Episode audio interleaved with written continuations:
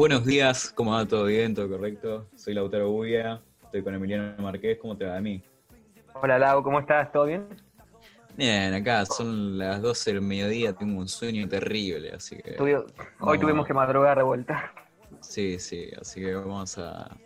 Hacerme la segunda, eso que quiero, así vamos... Sí, sí, tranquilo. Escúchame, hoy vamos a hablar este, de la transfobia, ¿me entendés, viste? Eh, Las personas transgéneros, transexuales.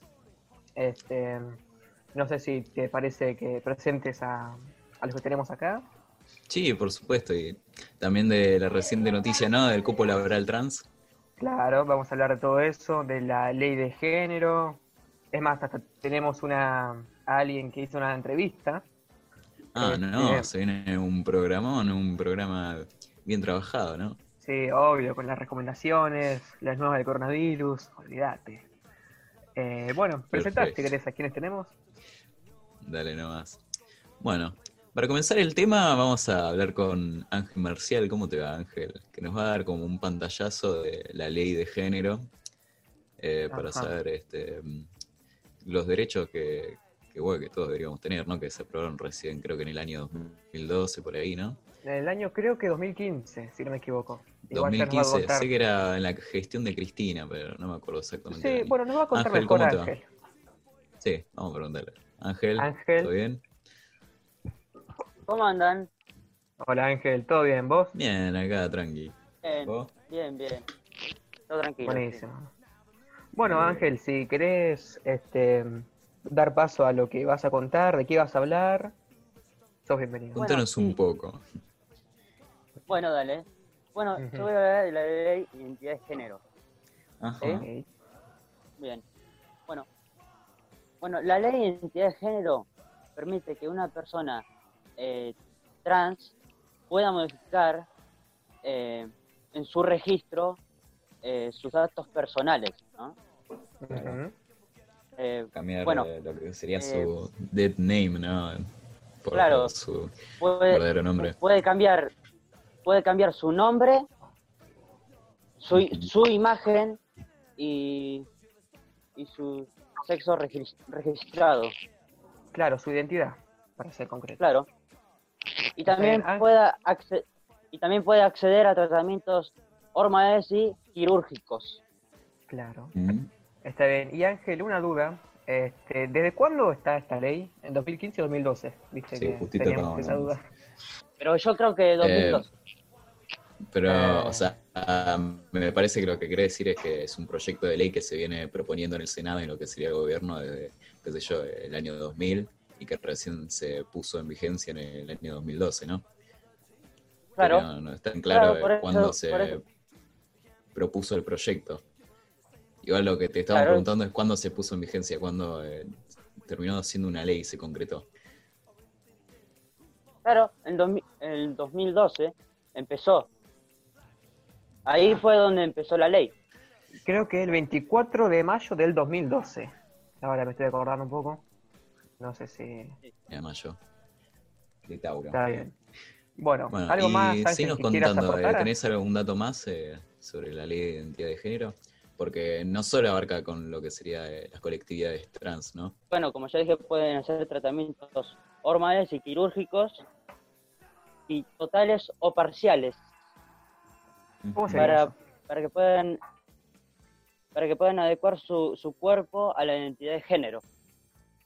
Bueno, muy bien, Ángel. Si no tenés nada más que aportar, eh, seguimos. Muchas gracias.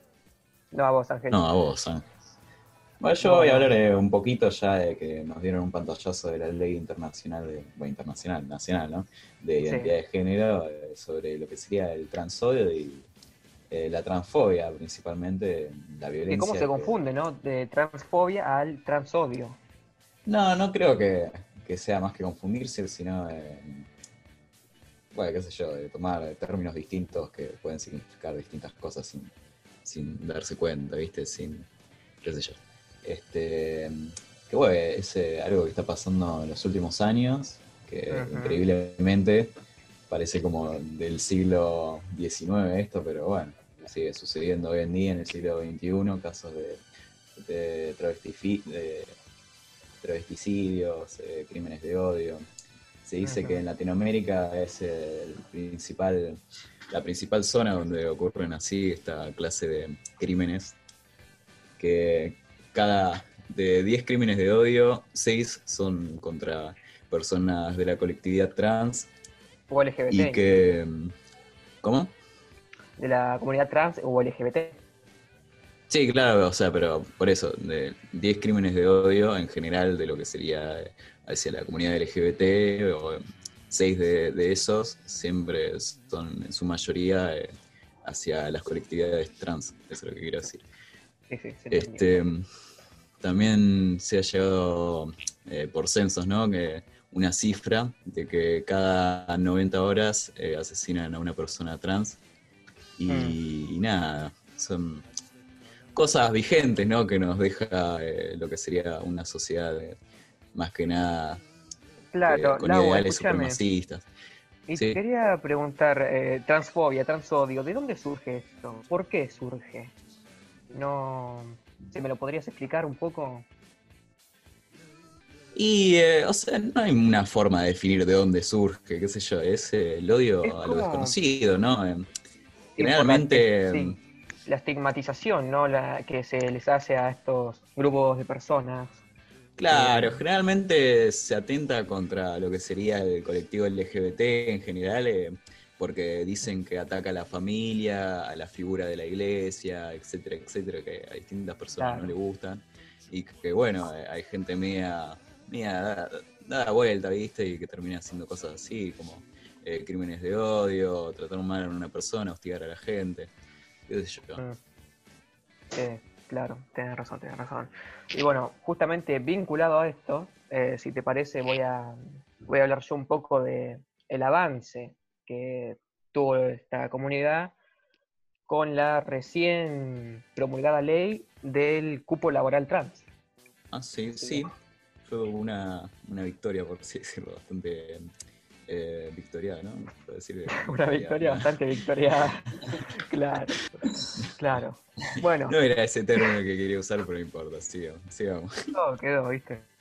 Quedó ya. Bueno, bueno la, recientemente, bajo el mandato del actual presidente, Alberto Fernández, se promulgó la ley del cupo laboral trans, que eh, por normativa, implica la inserción y estabilidad laboral de las personas travestis, transgénero y transexuales.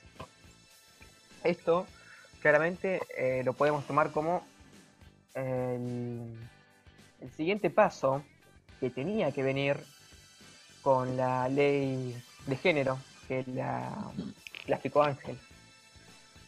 Mm, dicha ley del cupo laboral trans da la da la posibilidad a que, bueno, eh, tengan trabajos fijos, obra social, em, a estas personas, los trans. Que ya por ley eh, tengan una inserción laboral, ¿no? Que, no hagan cualquiera, que no se hagan los boludos de las personas. claro, sí. Sí, que por años eh, viven marginadas, discriminadas, maltratadas. Este, de hecho, 6 de cada 10 personas trans no terminan los estudios, 3 de cada 10 abandonan tratamientos médicos, ya sea por discriminaciones o lo que sea, este, y el 80% no cuenta ni siquiera con obra social. Y sin mencionar que la gran mayoría está en el mercado de la prostitución y de forma involuntaria. Pero bueno. Eh, eso son otros temas, ¿no? Claro, sí, pero nunca está de más mencionarlo, ¿me entendés? Sí, claro. Sí, eh, la cultura de la discriminación eh, eh, causa eso, ¿no? la desmotivación y la falta de oportunidades a distintas personas que, quieren ser lo que son y que por una sociedad que no los termina aceptando, no terminan concretando nada o terminan yéndose a la clandestinidad o teniendo dificultades en el camino. Pero bueno, de momento, hasta ahora, em, eh, la tanto la comunidad LGBT, LGBTI, U, más, no me acuerdo sinceramente las, las sílabas, eh, como también el, el ministro de identidad de género y mujeres no pretenden quedarse acá, sino seguir. ¿A qué me refiero con esto? Que hasta ahora eh, esta ley, este, ¿cómo decirlo? Eh, estableció que no puede haber un mínimo de un 1% en, en la ocupación laboral trans. O sea que como mínimo tiene que haber un 1%, ¿me entendés? Eh, no sé si me entendés, lo claro. Sí, sí, entiendo, entiendo. Que sí, está bien. Sí, comprendo, comprendo.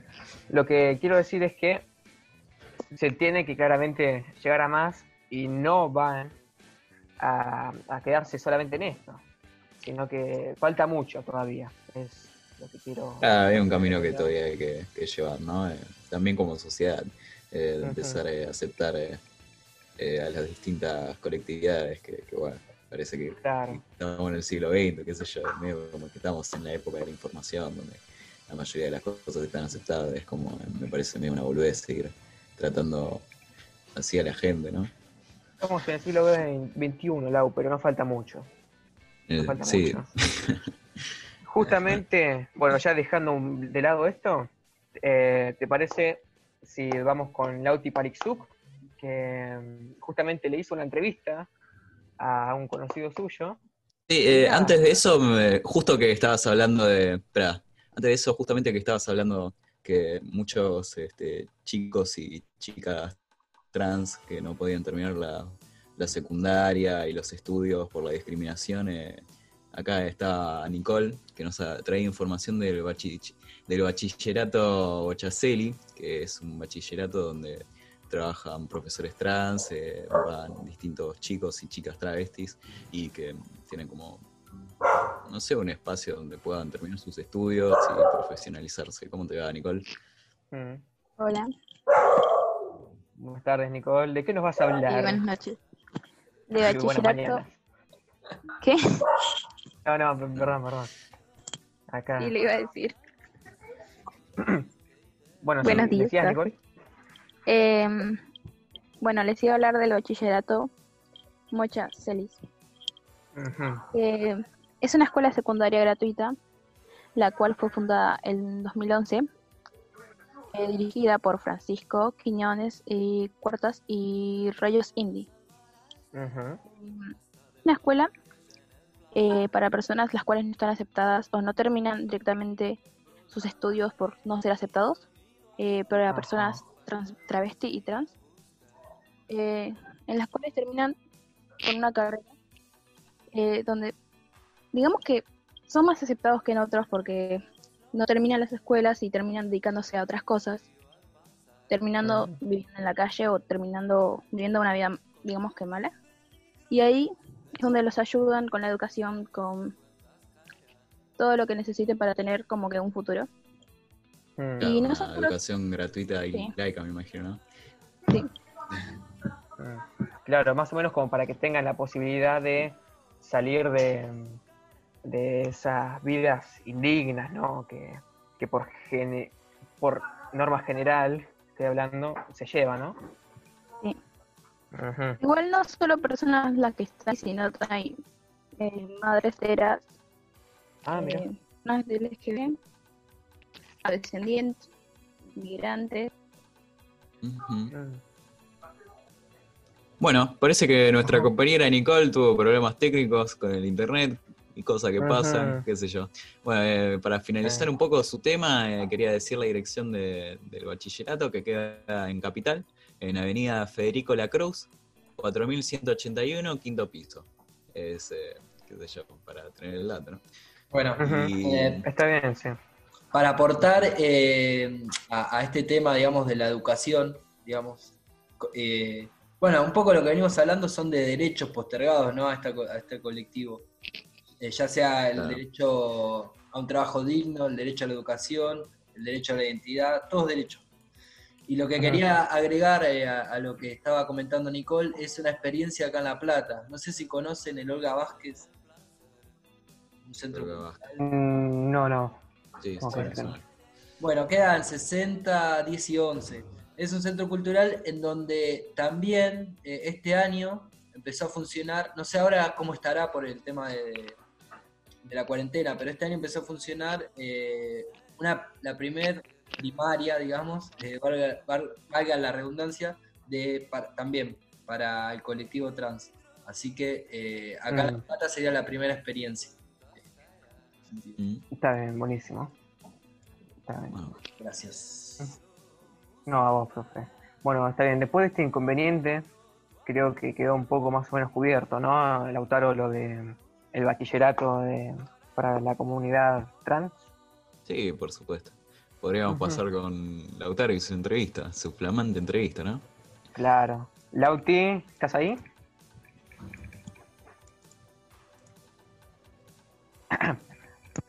Lauti, ¿estás ahí? ¿Cómo va? ¿Cómo te va, Lau? Yo me estaba asustando. Está bien. ¿Qué tal, Lauti? ¿Cómo estás? Todo bien, ¿ustedes? Bien, bien. ¿Nos trajiste una entrevista para hoy? Claro. Mira, la doctora, al filo de la noticia. Siempre poniendo el pecho. Contanos, ¿a quién vas a entrevistar o a quién entrevistaste? Entrevisté a Vic Amankai, que es un chico trans con quien tuve el placer de compartir colegio un tiempo. Y nos contactamos por las redes sociales. Ah, bien. Bueno, si querés, Lau, te damos el espacio para que nos cuentes qué hablaron, eh, qué se dijo y nada.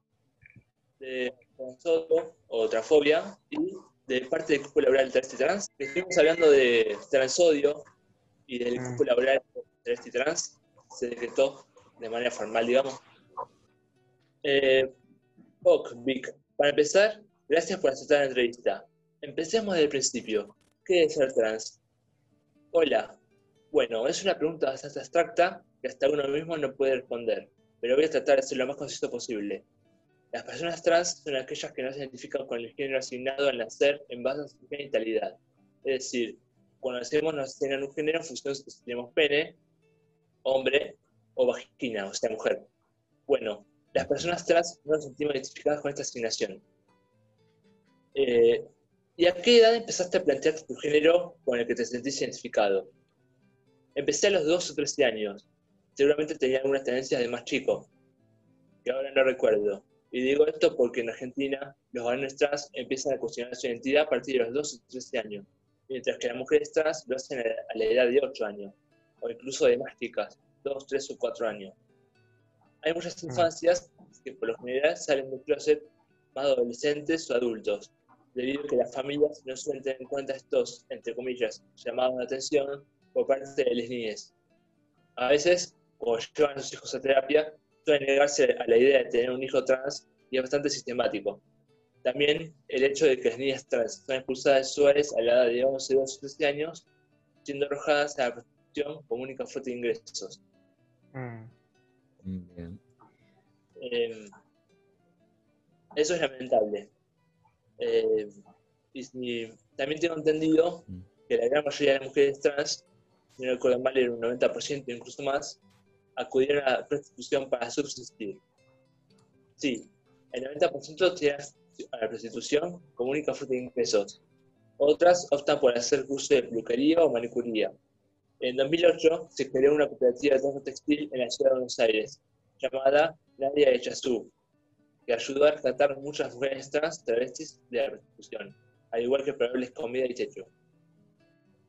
Y también se creó colaborar en travestis trans y averiguar e investigar el tema, pero nos explicás en qué consiste.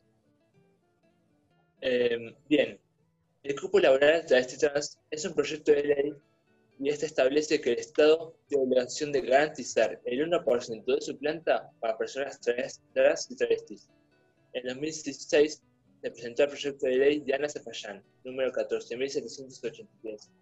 Se aprobó en cinco provincias, provincia de Buenos Aires, Chubut, Santa Fe, Río Negro y Chaco, y en 46 municipios de diferentes provincias, además de las cinco ya mencionadas.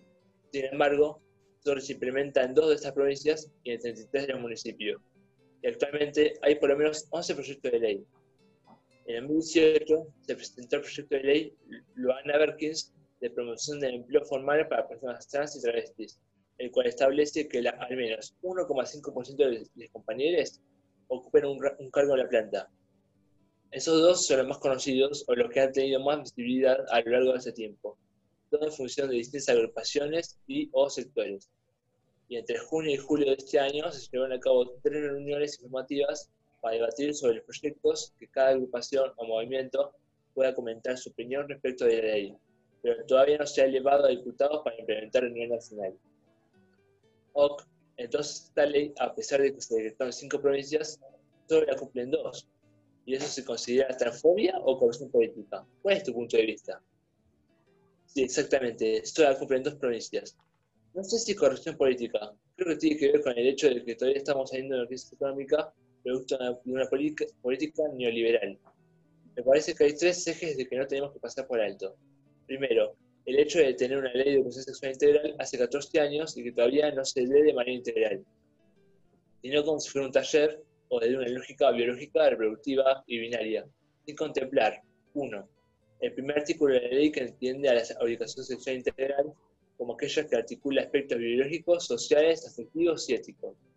Dos, los diseños curriculares y contenidos que se dan están desactualizados. La ley se sancionó en 2006 el matrimonio igualitario en 2010 y la ley de identidad de género en 2012. Los diseños que se usan actualmente en las escuelas, bajados del Ministerio de Educación de la Nación, son de esa época, es decir, que no contemplan ni el matrimonio entre personas del mismo género, ligados también a distintos tipos de familia, ni la diversidad de corporalidades e identidades, es decir, a las personas trans. Segundo, la avanzada del gobierno con una inclinación política de derecha en lo que respecta a América Latina, funcionando en Brasil, la calle Pau en Uruguay Piñera en Chile, entre otros. No es casualidad que se borren nuestras identidades nuevamente, ligado a los nuevos movimientos como lo de Con mis hijos no te metas, que se originó en Perú en 2016, con esta cuestión de la ideología de género. Me parece que todas estas artistas contribuyen a que se siga perpetuando esa ignorancia, que se invisibilicen nuestras identidades y conlleva a que tengamos una expectativa de vida de 35 años y que no podamos insertarnos en el mercado laboral, claramente. Y aparte del laboral, ¿notas transfobia o transodio en otros entornos como educacional, deportivo, etcétera? Sí, obvio. Digamos, no es una cuestión aislada, sino que todo el sistema está atravesado por una lógica cisgénero, no trans y heterosexual. Todo lo que se salga de la norma es excluido. Hay transfobia en las familias, en el ámbito educativo, en el deporte, en el sistema sanitario y en todo lo que esté pensado por personas de género y heterosexuales. Así que sí, igualmente digo, no siempre es algo completamente malo y repudiable. Por lo general es lo que se llama transfobia interiorizada, porque así nos han criado, porque no hay suficiente información o porque la socialización y la manera en que estamos desarrollando nuestros vínculos es de una manera hetero y normativa. A veces es eso eh, y, y a veces simplemente discursos de odio. Lamentablemente sí. Y para redondear, ¿qué le dirías a los tránsfobes que pueden estar escuchando? Ya sea que excluyan algún desconocido por ser trans o por alguna otra razón. Les diría que necesitamos de su ayuda. Necesitamos de la ayuda de personas de género porque ustedes son el 99% de la población mundial. Nosotros somos el 1%. Es responsabilidad de todos y todas ayudar a desarticular las construcciones y paradigmas que nos han inculcado desde hace años en Iberoamérica vivimos 25 años. Eso es la mitad de la media de un ciudadano común. Yo tengo 19 y me preocupa ver vivir la mitad de mi vida hasta ahora. Lamentablemente es así. Nosotros esperamos la muerte, no es metáfora, es literal. Tenemos un cementerio en la cabeza y velamos por nuestros compañeros todos los días. Acompáñenos, porque los necesitamos a nuestro lado, no la veré de frente.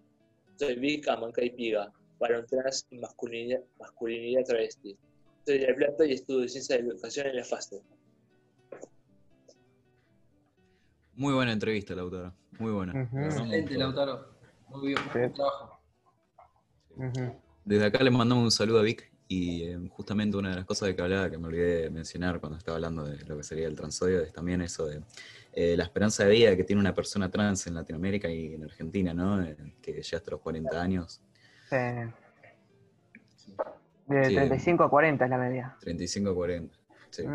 Terrible. A mí se me ocurría de entre tantas cosas que me hizo pensar la, entrevista, se me ocurría preguntarles a ustedes, eh, algo que menciona Vic en la entrevista, es cómo perciben ustedes la, ESI, la educación, eh, la ley de educación sexual integral, en las que, se ¿cómo perciben ustedes que se aplica en la escuela? ¿Creen que está bien, que, le, que, falta abordarla más eh, integralmente, como decía Vic? ¿Qué les parece?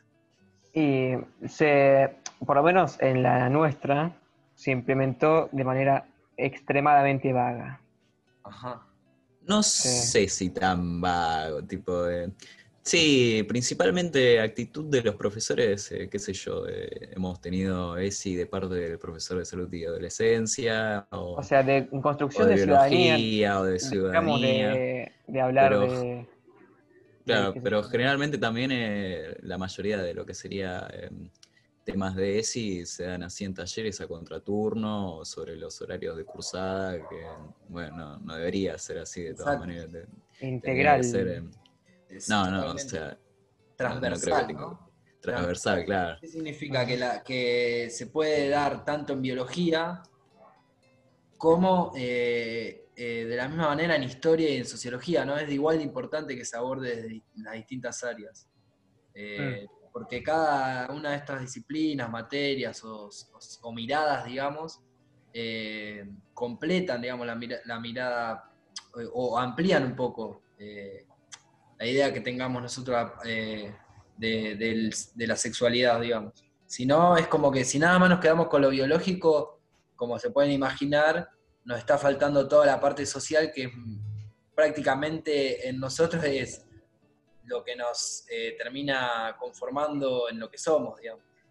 Así que, eh, nada, les quería preguntar como para, para ver si pensaban lo mismo que yo. Yo considero lo mismo, que muchas veces se termina eh, dedicando a la, semana de la ESI, por ejemplo, ¿no? Y eso hace que sea esa semana, todas las materias, sí, un trabajo sobre la ESI, qué sé yo, pero después hace que el resto de las semanas del año eh, sea algo opcional y que lo aborde aquel o aquella docente que tenga ganas.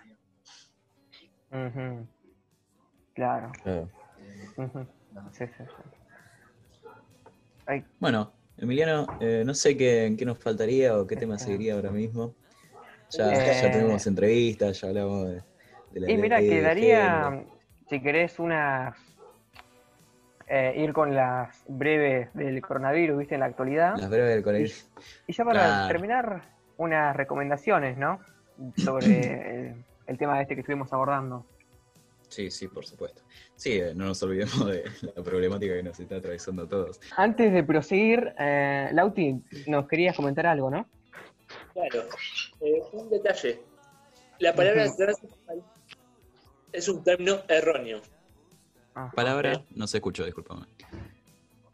Que la palabra transexual es un término erróneo. Eh, mal, mal usado. Eso Pero, eh, ¿cómo se usa? ¿Y cuál sería el correcto, Lauti? Trans. Trans. Ah, claro, vos, decís por, eh, por los términos transexuales, transgénero, travestis. Claro. Ah, ok. Bueno, ahora sí, sellada con, esta duda, vamos con, el filo de las noticias, vamos con Celeste Brites, que nos trae la actualidad. ¿Cómo te va, Celeste? Muy bien, ¿y a vos, Lautaro? Bien, bien, feliz de la vida. Che, me enteré que, se pudrió todo con la vacuna. ¿Qué pasó? A ver. Me déjame hablar primero a mí, Lautaro, ese tema para después. No, no, sí, por supuesto, yo te, te comento. bueno, gracias. Bueno, comenzamos. Perdón, Lautaro. En los últimos... Dale, dale, comienza, por favor, no te interrumpa. Cuánta profesionalidad, Dios. Perdón. En los últimos 14 días, Argentina tuvo un considerable em, crecimiento de casos, de casos confirmados, llegando a los 524.198 casos positivos, siendo la provincia de Santa Fe la más preocupante al haber duplicado la cantidad de contagios en, los hace pocos días, menos de dos semanas. en el último reconteo, en el último reconteo de muertes se pudo registrar 10.907 muertes por COVID en toda Argentina. Aunque viene un lado ya más positivo, más alegre, el número de recuperados del COVID llegó a, llegó a los 300, superó los 390.000. ¿En todo el mundo? No, solo acá en Argentina. En la ciudad de Rosario es el lugar donde más recuperados hubo. Incluso la cantidad de recuperados supera a la de contagiados. Mira, mira. Sí, sí. Bueno, bastante bien en ese aspecto. ¿Algo más, Celeste, que quiera destacar? Aparte del tema de los recuentos de contagiados, muertes y recuperados, podremos continuar con el tema que se aclaró al principio. ¿La vacuna? El tema de la vacuna, ¿no? Sí. es un tema delicado. No, no, no, ¿cómo, cómo, cómo, qué? ¿Se suspendió qué? Se, suspendió se suspendieron las pruebas de la vacuna experimental de Oxford. ¿Por qué? Debido a que uno de los voluntarios que se había prestado para probar la vacuna desarrolló una enfermedad. sí. Aunque todavía no se reveló ningún tipo de información sobre, sobre qué tipo de enfermedad, síntomas o el estado del voluntario. No se sabe casi nada más de eso, además de que el director ejecutivo de AstraZeneca eh, aseguró que, que era algo bastante normal en todas, las, en todas las pruebas de vacunas y experimentos, pero que, pero que él estaba, asegura que la vacuna va a salir al mercado para finales de año o principios de 2021. Está bien. En cuyo caso... Siempre eh, los rusos, ¿no? Simplemente, bueno, iba a decir que simplemente se, se suspendía eh, hasta ahora las investigaciones y los análisis. Hasta que se vea qué pasa con este voluntario, con lo de la enfermedad que desarrolló. Si es un efecto que se va a ver en los en la vacuna en general. Sí, claro, o si, o si era de una afección eh, anterior. ¿Cómo? No, nada, que también vi que estaban investigando si era si no era provocado por una afección anterior o tenía que ver enteramente con la vacuna. Estaban viendo eso. Ajá. Pero bueno, ¿algo más que quiera Sí, me habías comentado que, habías traído algo más, ¿no? Eh, sí, esta sería una noticia principalmente bastante alegre para las personas que tienen algún familiar o amigo que, que contrajo el COVID. Y es que hace poco, hace exactamente hace unos días, el gobierno de la provincia de Buenos Aires aprobó un protocolo para los que desean acompañar o visitar a una persona internada por COVID. Mm. Mira. ¿Cómo, cómo es ese protocolo? A ver. Bueno, ese protocolo. Para el protocolo principalmente solo puede ser una persona. Puede ir acompañando en ese momento. Ajá. Y tiene que, tiene que respetar los, las precauciones básicas. Tiene que el distanciamiento social de un, de un metro. Tiene que evitar compartir cualquier tipo de vaso, utensilios, eh, lavarse constantemente las manos, llevar el alcohol en gel por sí mismo, mantener cualquier tipo de contacto eh, que sea riesgoso. Aparte de que no tiene que presentar ningún síntoma del COVID ni tuvo que presentar anteriormente. Hmm. Además de eso, los acompañantes, ¿cómo? Sí, no vaya a ser. no vaya a ser que vayan de visita, viste, y se quede tres meses. bueno, aparte de eso, los acompañantes tienen que ser sí o sí mayores de edad. Ah, y el equipo médico del hospital les los capacitará sobre el uso de equipo de protección personal y se les otorgará uno. ¿Equipo de protección personal? Sí. Mira. Y bueno, hasta ahora eso sería todo el protocolo que deberían seguir para poder acompañar a ese familiar o amigo. Está bien, muy bien. Bueno, si no tenés nada más que comentar, Celeste, vamos a pasar ahora con las recomendaciones de la semana. Las recomendaciones de la semana. Sí, sí, sí. Bueno, Mayra, ¿cómo te va? Hace mucho que no te tenemos por acá. Ah, buenas tardes. Buenas, buenas, buenas mañanas, ¿eh? el mediodía. Buenas tardes, para mí son, son 49, 48. La una de la, la, la tarde, son las 5 de la mañana para mí.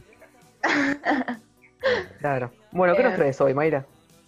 Eh, voy a recomendar una película sobre la orientación sexual, la diversidad. Eh, muy buena, la verdad. Ok, contanos. Es una película para que la vean con su familia y amigos. Se llama Con Amor Simón. Amor Simón. Simón, Simón es homosexual eh, y tiene miedo de contarlo a, su círculo más cercano por, por miedo que no lo acepten. Y mm, el protagonista de la película va contando todo el tiempo durante el film, eh, va relatando sus sentimientos, su experiencia personal. Es una gran película para trabajar en el respeto hacia el colectivo eh, LGTBI Más, no acordaba cómo era el eh, es una historia que abarca muy buena la, la eh, de, muy buena manera. el tema de la orientación sexual, las amistades de la familia, y es bastante entretenida, la verdad. ¿De qué año es? Del 2018. Ah, mira, ah, reciente, reciente. Sí, sí. Está bien, bueno. Muchas gracias, Mayra. Muy buena. Y ahora también eh, está acá el profesor Damián, que, va a hacer una recomendación a un libro. ¿Profe? Buenas, ¿cómo va?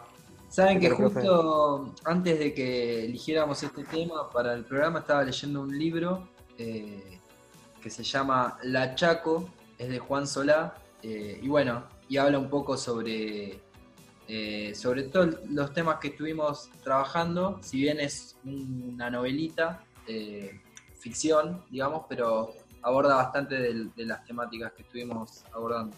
Y como para eh, dejarles un avance, digamos, de, este libro, quería leerles el prólogo que está escrito por Susie Shock. Susie Shock es una activista eh, bastante conocida, digamos, en el ambiente. Es activista, eh, poeta, coplera, música, hace varias cosas relacionadas al arte y siempre también aborda eh, la temática de, los derechos trans, digamos. Eh, bueno, entonces si quieren, eh, les leo este prólogo. Por favor. ¿Cuántas palabras deberán ser escritas, dichas, divulgadas sobre el mundo de las que nos, de las que nos revelamos a la naturaleza y creamos alas de las espinas? ¿Cuántas? Para contrarrestar la violenta ignorancia desde donde hablan y castigan nuestros cuerpos, por no ser como ellos. Porque no somos peores ni mejores, somos otras, así, con A mayúscula, de sentirnos trabas, aunque la hegemonía nos insista, patologizante, en ser cuerpos equivocados, y hasta nosotras, muchas veces, les creamos el relato amenazante, ajeno a nuestras desdichas y a nuestras gozosas algarabías de ser. Por eso, insisto, muchas palabras deberán ser escritas, a solas, en nombre propio, en ronda, en complicidad marica, en voz alta, de todas las maneras, por fin. Y si son con la belleza doliente con la que abraza el trazo de Juan Solá, mejor, mejor, porque a la par dejaremos de ser crónica policial para ser poesía. Muy bueno, muy bueno. Mm. Bellas palabras, la de Susie Shock. Ajá. La verdad, muy bueno. Recomendamos también el libro del Chaco, ¿era, profe? ¿La Chaco? La Chaco de Juan Solá. Perfecto. Bueno. Bueno, finalizamos el programa, ¿no? Bueno, ya daríamos por terminado todo. Un día largo, bueno, mañana larga. Un día productivo. Bueno, sí, sí. unido programa y los quiero felicitar y las quiero felicitar una vez más porque por todo el laburo que hicieron previo y, toda la onda que le pusieron al aire. Yo no quiero felicitar, sinceramente, es muy bueno lo que... Es divertido lo que estamos haciendo y ya pronto vamos a salir al aire. Quinta sexta. Quinta fondo, perdón. Quinta fondo. Bueno, ¿te parece que ahora estamos despidiendo, Lautaro? Sí, por supuesto. Dale. ¿Te despedís vos o lo hago yo? No, no, yo, yo, yo. Desde el equipo de Quinta Fondo, formado por yo, Lautaro Buya, Damián Bartola, Ángel Marcial, Emiliano Marqués, Lauti Palexuk, Celeste Brites, Mayra Prado. Y eh, me falta uno, me falta uno. Eh, Nicolás Ortuste, Nicolás Ortuste. Eh, les mandamos un fuerte saludo. Esto fue Quinta Fondo.